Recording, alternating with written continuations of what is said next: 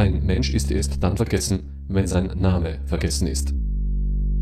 Im Altbüchener Moor gibt es eine Gedenkstätte für Sintis, die im Nationalsozialismus ermordet wurden.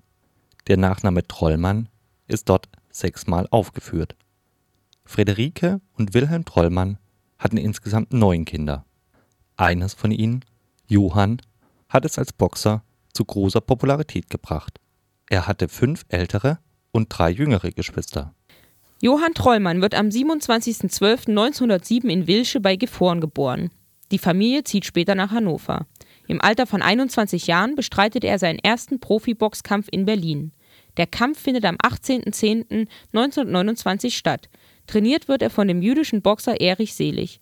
Trollmanns Boxstil zeichnet sich durch Technik, Beweglichkeit und Schnelligkeit aus. Später wird sein Stil mit dem des US-amerikanischen Boxers Muhammad Ali verglichen werden. Sein großes Talent führt ihn an die Spitze des deutschen Boxsports und gipfelt in einem Titelgewinn. Trollmann gewinnt am 9. Juni 1933 den Titel Deutscher Meister im Halbschwergewicht gegen Adolf Witt. Allerdings ist der Deutsche Boxverband zu diesem Zeitpunkt schon mit Nationalsozialisten durchsetzt. Zunächst wird der Kampf als nicht gewertet verbucht, da ein erfolgreicher Sinto-Boxer nicht in das NS-Bild einer sogenannten arischen Herrenrasse passt. Das Publikum aber hat an dem Kampfstil Trollmanns Gefallen gefunden und ist so begeistert, dass ein lautstarker Protest die Kampfrichter dazu zwingt, Trollmann den Titel doch zu verleihen.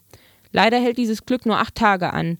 Der Boxverband legt ihm armseliges Verhalten zur Last und erkennt ihm unter diesem fadenscheinigen Vorwand den eben erst gewonnenen Titel ab.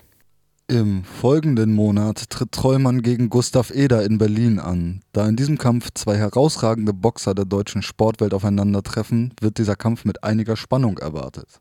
Die Art und Weise, in der Trollmann kämpft, stößt innerhalb des Boxverbandes auf großes Missfallen, daher wird ihm offiziell verboten, den gewohnten Stil zu kämpfen. Zudem heißt es, dass Johann Trollmann sich die Haare blondieren sowie seine Hautfarbe mittels weißen Pulvers aufhellen lassen muss. Allerdings ist dies nicht mehr verifizierbar. Das Ziel ist die damals allerorts propagierte Überlegenheit der arischen Rasse zu untermauern. Eder gewann den manipulierten Kampf in der fünften Runde durch K.O. Da er sich diesen Bedingungen unterworfen hat, ist es Trollmann gelungen, seine Boxlizenz noch für wenige Monate zu behalten.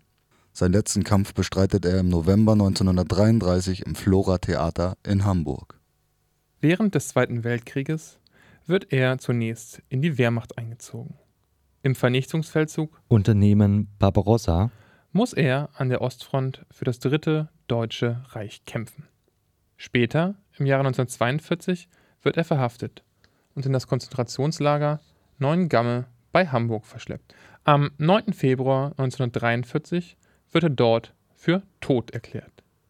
Allerdings wird er, laut Aussage eines Mithäftlings, unter anderem Namen in das Außenlager Wittenberge transportiert. Wittenberge ist eines von etwa 90 Außenlagern des KZs Neuengamme. Hier wird er erkannt und muss zu Unterhaltungszwecken gegen SS-Wachen boxen und natürlich verlieren.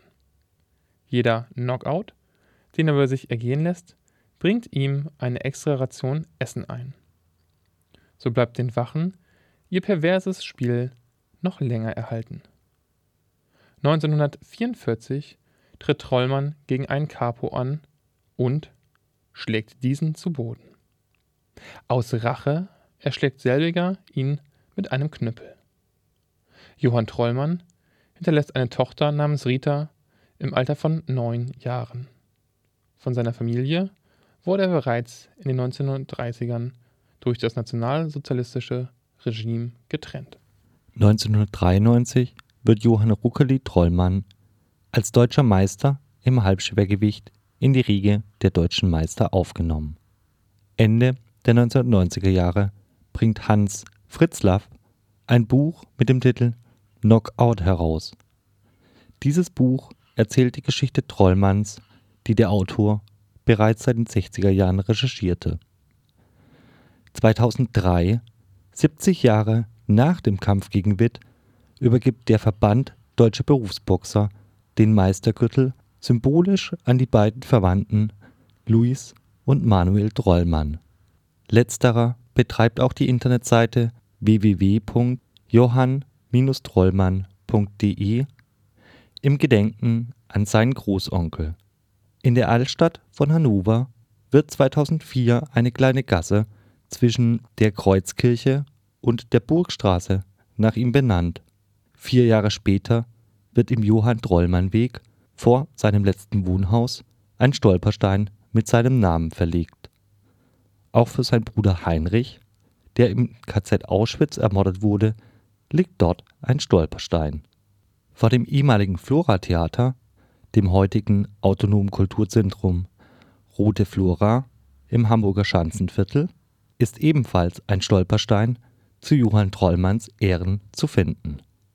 2010 und 2011 wird in Berlin und Hannover eine Skulptur ausgestellt, die an Johann Trollmann erinnert. Sie ist einem Boxring nachempfunden, allerdings mit schräger Kampffläche.